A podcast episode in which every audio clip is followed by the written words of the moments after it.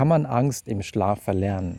Kann ein gezieltes Nickerchen genau im richtigen Moment dazu führen, dass eine Angsttherapie effektiver wird?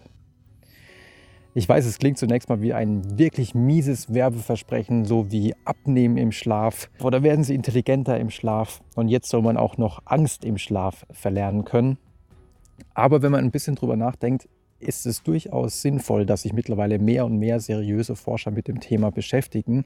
Denn im Schlaf, und das weiß man mittlerweile aus sehr vielen Studien, findet die sogenannte Gedächtniskonsolidierung statt. Das heißt, im Schlaf werden Erfahrungen, werden Lerninhalte gefestigt. Und das weiß jeder, der schon mal seine eigenen Träume überprüft hat, wie viel Quatsch aus den vergangenen Tagen da häufig wieder auftaucht und da neu zusammengebaut wird. Man könnte sagen, es findet da ein Remix und ein Replay statt. Und das fand man auch in klassischen Studien, in denen man zum Beispiel Versuchspersonen über drei Tage insgesamt sieben Stunden hat Tetris spielen lassen. Und wenn man sie dann nachts geweckt hat, was so die Standardprozedur ist, um zu wissen, was jemand geträumt hat, dann muss man ihn einfach nur im richtigen Moment wecken, weil dann erinnert man sich am ehesten daran. Wenn man sie nachts geweckt hat, haben immerhin ca. 75 Prozent von herabfallenden Bausteinen geträumt. Also es war nicht immer Tetris, wovon sie geträumt haben, aber irgendwelche herabfallenden Bausteine waren in den Träumen häufig zu finden. Und ausgehend von solchen Experimenten, es gibt auch viele Experimente, wo man zeigen konnte, dass nach einer Schlafphase Lerninhalte wirklich dann auch besser erinnert werden konnten. Der Erinnerungsabruf hat besser funktioniert, weil sich die Lerninhalte einfach im Schlaf besser festigen konnten.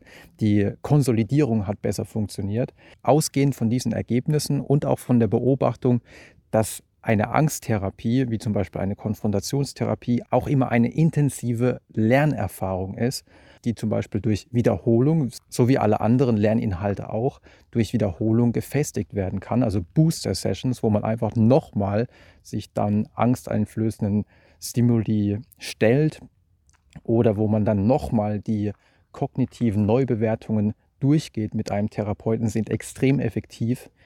Ausgehend von diesen Überlegungen haben deutsche Forscher die Hypothese aufgestellt, dass nach einer Angstkonfrontation ein kurzes Nickerchen, also ein, ja, eine Schlafsession von circa 90 Minuten, das war die Zeit, die sie angesetzt hatten, eventuell dazu führen kann, dass die neue Erfahrung, dass nämlich der angsteinflößende Stimulus, in ihrer Studie waren es mal wieder Spinnen, dass dieser Stimulus ja gar nicht so gefährlich ist, dass man sich daran gewöhnen kann, dass die Habituation einsetzt, dass diese Lernerfahrung, dass nichts Schlimmes passiert, durch ein kurzes Nickerchen gefestigt werden kann, dass das konsolidiert werden kann.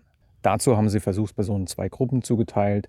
Beide Gruppen bekamen eine Angstkonfrontationstherapie in der virtuellen Realität, was auch immer mehr und mehr im Kommen ist, weil es zeigt sich in vielen Studien, dass Angstkonfrontation in der virtuellen Realität teilweise genauso gut funktioniert wie in der Realität. Und es gibt auch Ängste wie zum Beispiel die Flugangst bei denen eine Angstkonfrontation nicht immer so einfach herbeizuführen ist. Und deswegen findet dann die Angstkonfrontation häufig mit solchen VR-Brillen oder Flugsimulatoren statt. In dieser Studie mussten die Versuchspersonen durch virtuelle Räume gehen, wo ihnen immer wieder Spinnen begegnet sind. Und direkt nach dieser Konfrontation in der virtuellen Realität wurde eine Gruppe der Versuchspersonen gebeten, sich jetzt mal hinzulegen und für 90 Minuten ein kleines Nickerchen zu machen. Die andere Gruppe sollte sich für die gleiche Zeit, auch für 90 Minuten, eine National Geographic Dokumentation über europäische Städte anschauen.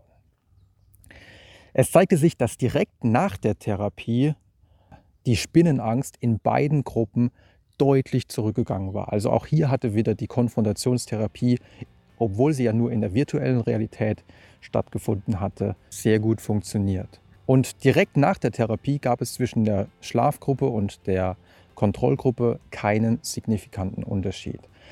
Als man die Versuchspersonen jedoch eine Woche später nochmal eingeladen hatte und nochmal die gleichen Fragebögen hat ausfüllen lassen, zeigte sich, dass die Schlafgruppe deutlich weniger Angst berichtete. Also scheinbar hatte der Schlaf direkt nach der Konfrontation wirklich dazu geführt, dass sich die Lernerfahrung im Laufe der Zeit etwas besser setzen konnte.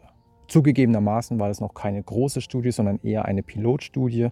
Und zugegebenermaßen ist das weit davon entfernt, dass man sich einfach nur irgendwo hinlegen muss und dann ein Nickerchen macht und dann weniger Angst hat, weil man musste sich ja vorher konfrontieren. Das heißt, ganz so einfach wie ich muss einfach nur schlafen und dann bin ich meine Angst los, so funktioniert es höchstwahrscheinlich nicht. Ich hoffe, ihr fandet es interessant und falls ihr euch demnächst mal wieder eine Angst stellen solltet, vergesst nicht und vergesst auch im Alltag prinzipiell nicht, genug Schlaf zu bekommen. Schlaf ist extrem wichtig für unser psychisches Wohlbefinden. Das soll es für heute gewesen sein. Ich hoffe, ihr fandet es interessant. Und wenn ihr wollt, schaut natürlich gerne auf der Webseite vorbei oder schaut in die Bücher rein. Ansonsten sehen wir uns gerne beim nächsten Mal wieder.